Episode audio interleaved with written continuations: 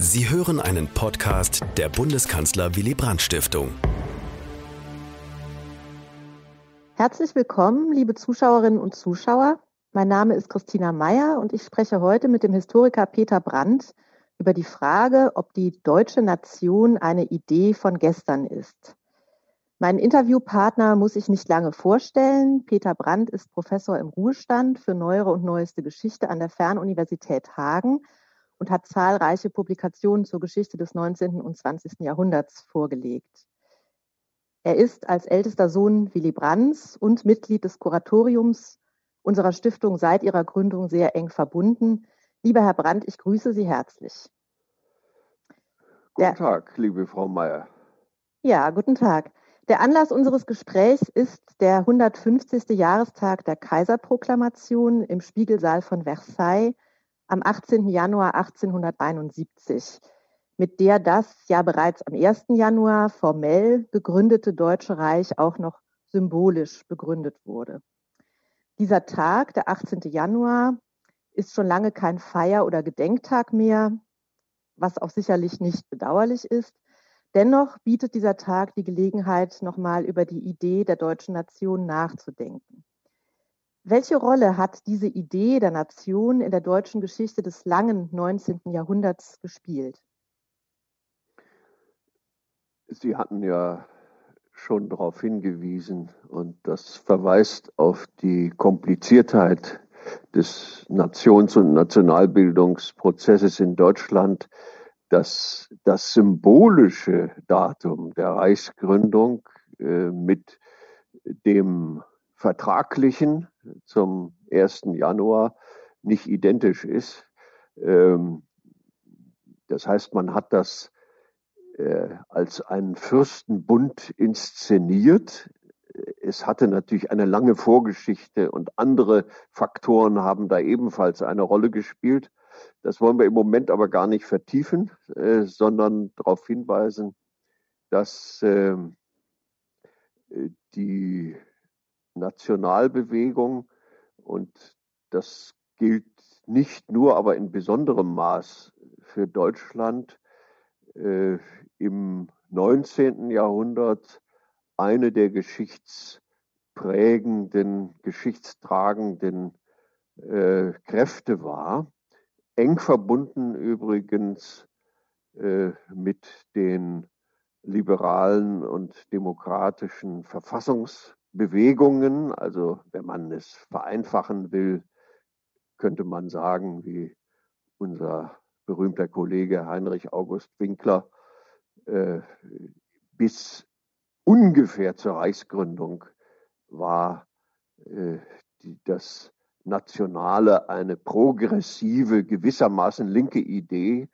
äh, wurde dann später äh, hauptsächlich äh, rechts artikuliert. Darüber wäre sehr viel zu sagen.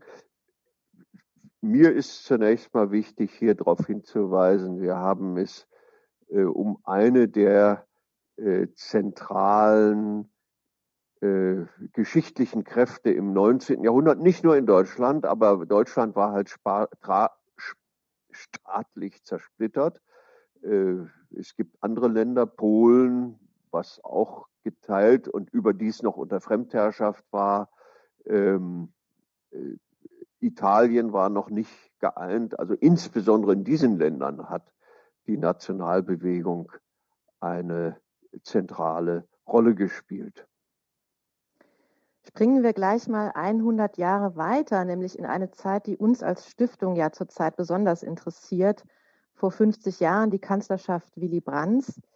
Da war es eben so, dass äh, anlässlich des 100. Jahrestags der Reichsgründung der Bundespräsident Gustav Heinemann sogar eine Fernsehansprache hielt. Willy Brandt, der Kanzler, gab eine Erklärung ab und im Bundestag bezogen sich sehr viele Redner auf dieses historische Ereignis, von der Nation war sehr viel die Rede. Welche Bedeutung hatte denn der Nationsbegriff und die damit verbundene Idee damals, vor 50 Jahren in der Bundesrepublik und im geteilten Deutschland? Nicht zuletzt natürlich vor dem Hintergrund der deutschen Geschichte zwischen 1871 und 1945, einer Zeit, in der Deutschland ja nun zutiefst vom Nationalismus geprägt war und auch zwei Weltkriege entfesselt hat. Nun ja, die Altbundesrepublik ungefähr bis 1970 hat sich ja verstanden im rechtlichen Sinne als Fortsetzung des Deutschen Reiches.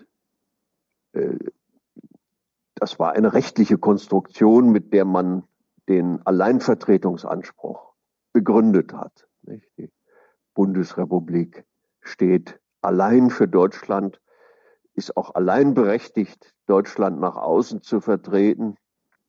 Und äh, das wurde ja dann von der neuen Regierung seit Herbst 89, der sozialliberalen Regierung, äh, stark modifiziert, letztlich auch revidiert. Also man hielt zwar äh, an der Präambel des Grundgesetzes mit dem Wiedervereinigungsziel fest, aber man gab den Anspruch auf, dass die Bundesrepublik allein Deutschland repräsentiert, äh, anerkannte zumindest de facto die Zweistaatlichkeit. Und in diesem Zusammenhang muss man dann auch die Debatten um den 18. Januar äh, 1971 sehen, weil im Parlament äh, die CDU-CSU sehr stark abhob äh, auf die Weiterführung des alten äh, Selbstverständnisses der Bundesrepublik, also sich zu sehen in der Tradition des Bismarckreiches, während die sozialdemokratischen Redner ein sehr viel breiteres Nationsverständnis, was dann viel stärker auch die kulturellen Faktoren in Rechnung stellte, äh, dort mit eingebracht hat. Nicht? Aber beide äh, zielten gewissermaßen auf das künftig anzustrebende vereinte Deutschland, aber in unterschiedlicher Weise. Hm. Äh, der Bundespräsident, der damalige Heinemann, hat ja eben auch ganz äh, besonders darauf hinzuwirken versucht, dass die freiheitlichen Traditionen der deutschen Nationalgeschichte, also vor allem der Bezug auf 1848 wieder stärker in den Mittelpunkt gerückt wird. Ne? Also sehen Sie da auch eine spezielle sozialdemokratische ähm, Komponente dieser, dieser Nationsdebatte? Sicherlich.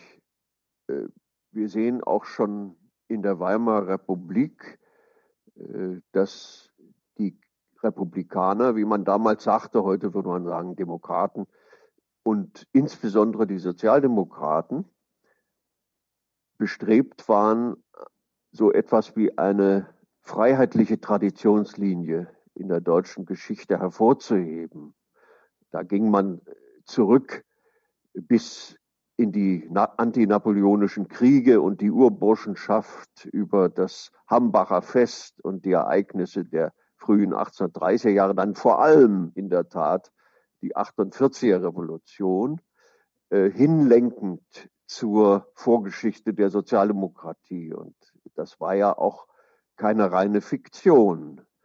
Ähm, man hat sich damit hauptsächlich auf Kräfte bezogen, die nicht erfolgreich waren. Mhm. Sie sind mit eingegangen in den historischen Prozess. Sie waren nicht völlig wirkungslos, aber sie waren nicht siegreich. Und äh, das ist sicher ein Problem, dass sich die progressiven Kräfte in der deutschen Geschichte mit ihrer Bezugnahme auf die nationalen Traditionen äh, nicht hauptsächlich auf diejenigen Aspekte bezogen haben, die sich letztlich durchgesetzt haben. Ja. Springen wir noch ein ganzes Stück weiter, nämlich in die Gegenwart. Wie würden Sie denn die deutsche Nation jetzt, 30 Jahre nach der Wiedervereinigung, definieren und was macht im Jahr 2021 die nationale Identität der Deutschen aus? Nicht zuletzt vor dem Hintergrund, dass ja rund ein Viertel unserer Bevölkerung eine Migrationsgeschichte hat. Hm. Nun ja, äh, man kann ganz grob gesprochen vielleicht in einer allgemeinen, sehr allgemeinen Definition sagen, ähm, die Nation ist eine Kommunikations-, Kultur-, Bewusstseins- und Gefühlsgemeinschaft. Diese wird in gewisser Weise konstruiert. Also man hat ja seit etlichen Jahrzehnten in der Forschung auch von der Erfindung der Nation gesprochen. Das kann man so sehen, muss sich aber klar machen, dass diese Erfindungen nicht völlig willkürlich sind. Also man kann sozusagen nicht beliebig Nationen konstruieren, äh, sondern es ist immer ein bestimmtes historisches, wenn man so will, Rohmaterial, von wo aus das geschieht. Und in diesem allgemeinen Sinne würde man dann sagen, Nationen äh, haben durchaus einen realen Bezug im relativen Sinn äh, äh des Wortes heute. Ähm, äh, wenn wir diese sehr, sehr allgemeine Definition von mir äh, zugrunde liegen, kann man sicher sagen, es gibt nach wie vor so etwas wie eine Kommunikationsgemeinschaft der Deutschen, einschließlich der eingewanderten Deutschen. Die Migration ist ja historisch keine völlig neue Erscheinung. Allerdings, was neu ist, ist das Ausmaß äh, der Migration und dass die Migration zum großen Teil aus anderen Kulturkreisen stattfindet. Natürlich ist ein Unterschied, ob ein katholischer Pole ins Ruhrgebiet wandert äh, oder ob Menschen aus Afghanistan zu uns kommen. Das heißt, der Prozess ist komplizierter äh, und es äh, ist ein offener Prozess. Also es wird durchaus so sein, dass bestimmte neue Elemente in diesen ständigen Nationsbildungsprozess mit eingehen. Ähm, das ist jetzt genau die Diskussion, die stattfindet auf der politischen Ebene. Äh, hat überhaupt der Begriff und der, die Realität der Nation heute noch eine Bedeutung? Äh, oder löst sich das alles in einer globalisierten Weltgemeinschaft von Individuen auf.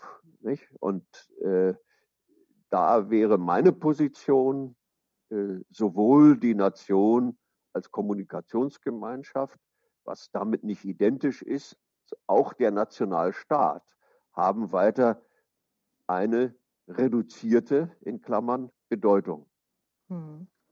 Ja, das wäre meine nächste Frage gewesen. Also wenn wir sehen, wenn wir die Migrationsbewegung sehen, wenn wir sehen, wie sich die Identitäten ähm, immer weiter vervielfachen, ähm, dass ethnische Grenzen ganz sicherlich keine Nation mehr definieren. Würden Sie denn zustimmen, wenn man sagt, dass vor allem Sprache, ein gemeinsamer Wertekanon und eine gemeinsame Verfassung sozusagen das zentrale Fundament einer Nation heute bilden?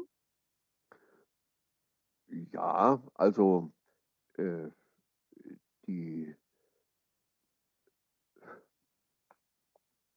also der Wertekanon insofern er in einer Verfassung niedergelegt ist. Nicht? Und äh, jetzt, bei, ich habe nichts gegen den Begriff des Verfassungspatriotismus, allerdings gibt es da zwei Varianten.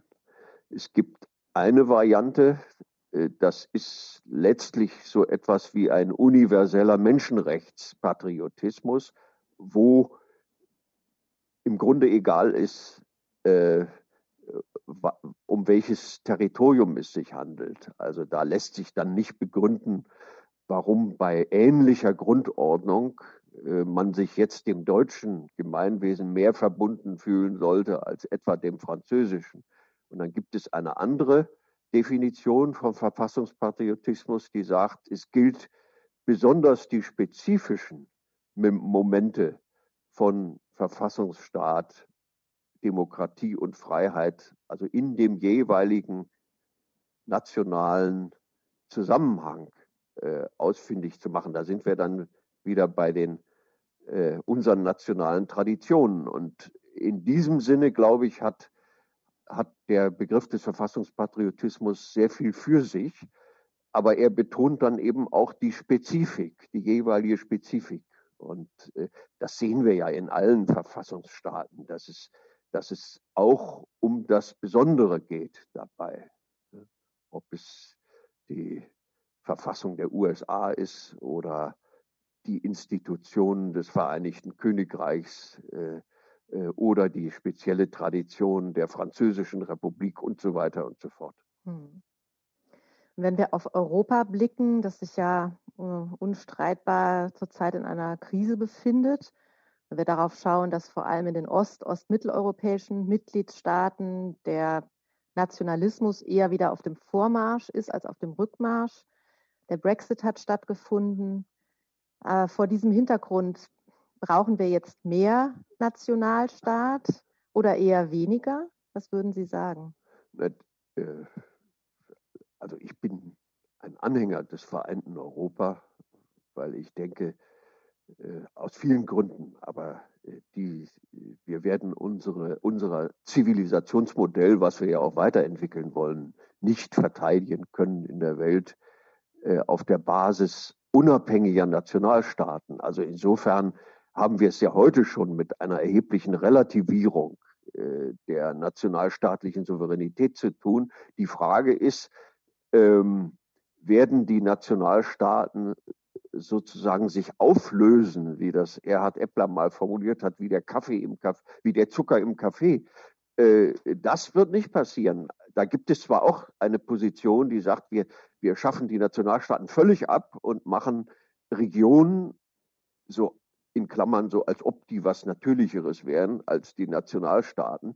Ähm, also ich bin der festen Überzeugung, müsste man jetzt lange argumentieren, dass der Nationalstaat ebenso wie die nationale Kommunikationsgemeinschaft weiter eine wichtige Rolle spielen, aber im europäischen Verbund und das Kunststück, was wir bis heute nicht zustande gebracht haben, wie schaffen wir eine funktionale Trennung zwischen der europäischen Ebene und der nationalstaatlichen Ebene, äh, ohne dass uns die Demokratie futsch geht. Nicht? Da gibt ja dieses, äh, dieses schöne Wort, wir geben, wir geben nationale Befugnisse ab, nur sie kommen in Brüssel nicht an. Also äh, äh wie, ja, wie schafft man diese Konstruktion, ohne dass, dass die äh, dass demokratische Entscheidungsmacht verloren geht. Das ist wenn man so will, das eigentliche äh, Kunststück. Äh, aber es gilt eben auch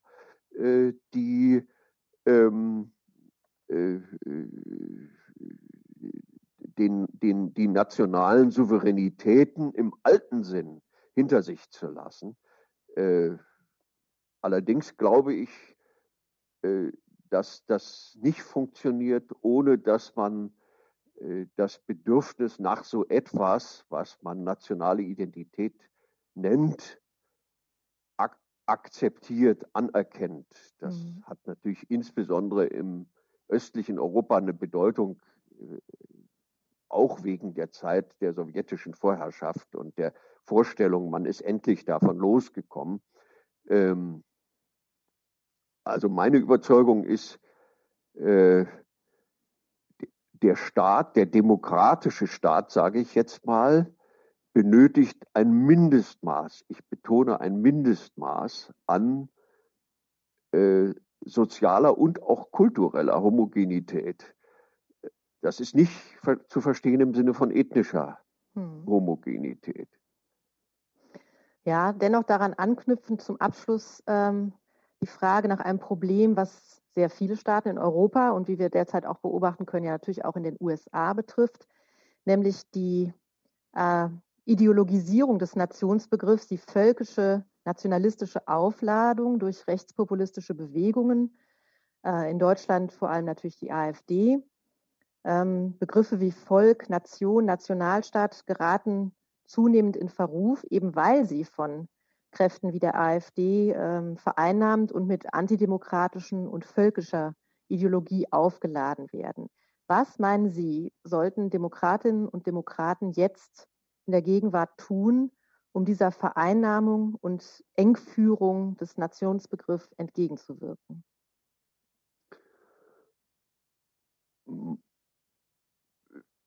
Die Antwort kann ja nicht sein, Begriffe und Begriffsinhalte, darum geht es ja letztlich, es geht ja nicht um das Wort, Begriffsinhalte äh, einfach fallen zu lassen, weil rechte, rechtsextreme Kräfte, wie Sie richtig sagen, versuchen, das zu vereinnahmen. Das ist ja seit 150 Jahren so, dass äh, sozusagen auf der Rechten versucht wird, wo man lange dem nationalen Gedanken äh, und äh, der, den entsprechenden politischen Zielen abgeneigt und skeptisch war, dann versucht hat, sich das anzueignen, nicht ohne Erfolg.